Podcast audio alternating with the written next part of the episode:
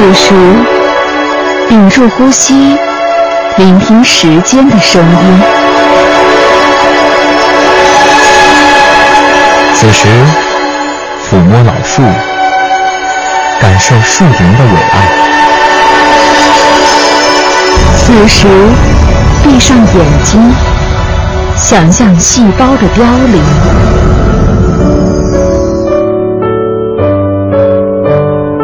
当时光流逝时，时光流逝时，唯有经典得以永存。唯有经典得以永存。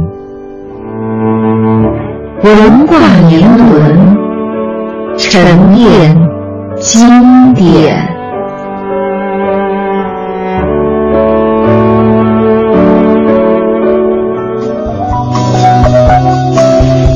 的文化年轮里，我们也把视野呢关注一下大足石刻。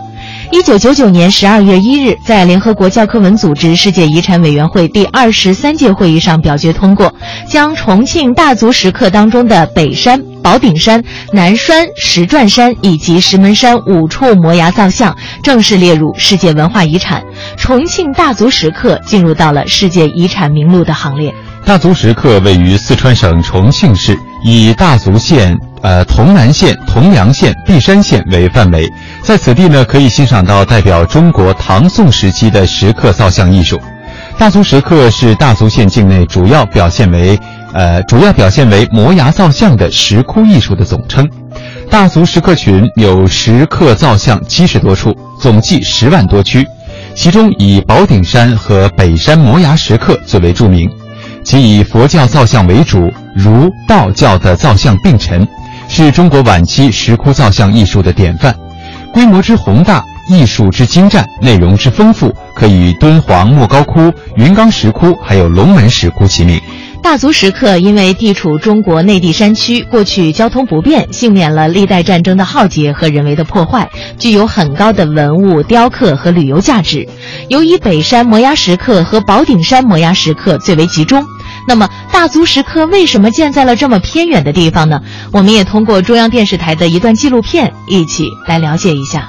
大足石刻又以宝顶山石窟最为宏大，近万尊形态各异的佛教造像紧紧密布在长达五百多米的陡峭崖壁上。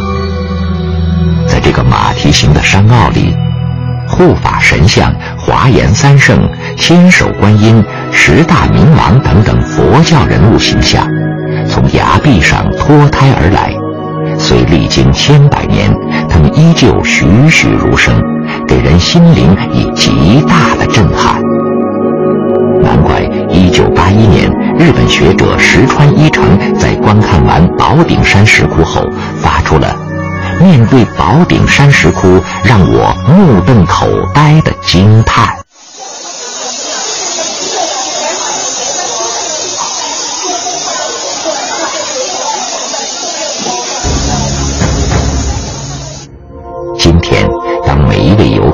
宝顶山石窟前驻足观看的时候，他们都不禁会问。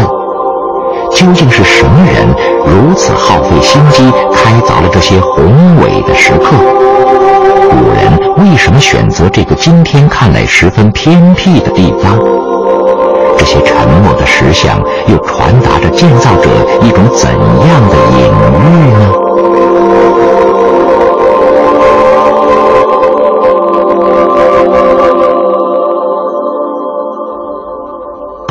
山石窟像一本巨大的天书，摆在今天的我们面前。雕刻者在这本天书上面刻意埋藏了一个个令人费解的密码，而要想回答我们的所有疑问，就必须揭开这些隐藏的秘密。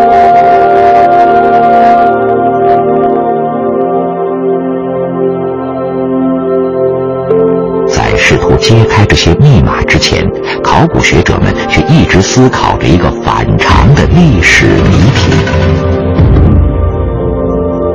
纵观整个中国石窟，唐代之前的大型石窟几乎都在北方，晚唐以后，四川石窟不断兴盛，到了宋代的时候，就出现了像大足石刻这样大规模的石窟造像。在四川地区的异军突起和唐朝末年的战乱有关。公元八百八十年，唐朝的首都长安被叛军占领，唐僖宗仓皇流亡四川。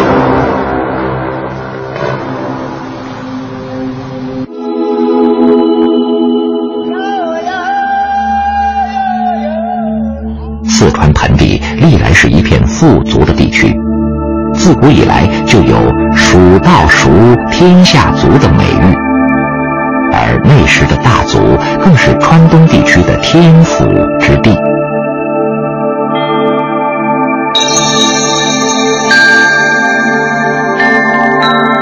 公元七百零一年的时候，中国历史上唯一的一个女皇帝武则天，将其在位的这个年号，周朝的那个年号定为大足，他取的是“大足天下，天下大足”的意思。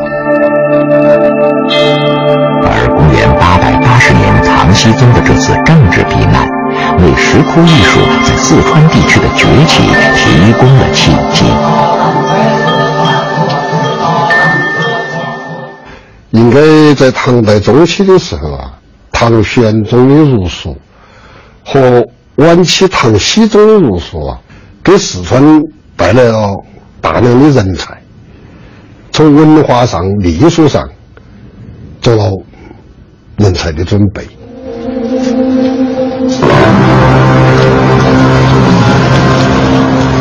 这时，一个叫韦君敬的人成为大足石刻的始作俑者。韦君敬原是一名地方官吏，打了一辈子仗，杀人如麻。但他笃信佛教，担心自己的大开杀戒死后会下地狱，于是他在从北方来的难民中招募了一批画师工匠，并由他个人出资，于公元八百九十二年五月的一天，在大足北山的崖壁上开始陆续凿刻毗沙门天王和千手观音。这一来，便拉开了中国石窟艺术史上继云冈、龙门之后第三次，也是最后一次大规模石刻造像的序幕。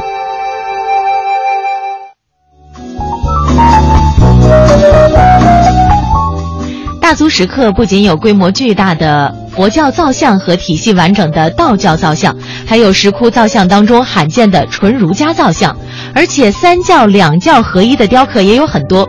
大足石刻的这种文化现象，作为实物例证，反映出在中国文化史上，儒道释三家长期以来既斗争又融合。到宋代的时候，孔老释家皆至圣，惩恶助善同归于治，三教皆可通行的三教合流的思想占独主导地位的局面已经巩固。大足石刻纵贯千余年，横容佛道儒，造像精美，完好率高。同时，伴随造像出现的各种经文、宋词、记事等石刻铭文也有十五万余字，而且多为金石金石史中的这个佳品，是一座难得的文化艺术宝库，具有鲜明的民族特色，有很高的历史、科学和艺术价值，在我国古代石窟艺术史上也占有举足轻重的地位，被国外国内外誉为神奇的东方艺术明珠。是天才的艺术，也是一座独具特色的世界文化遗产宝库。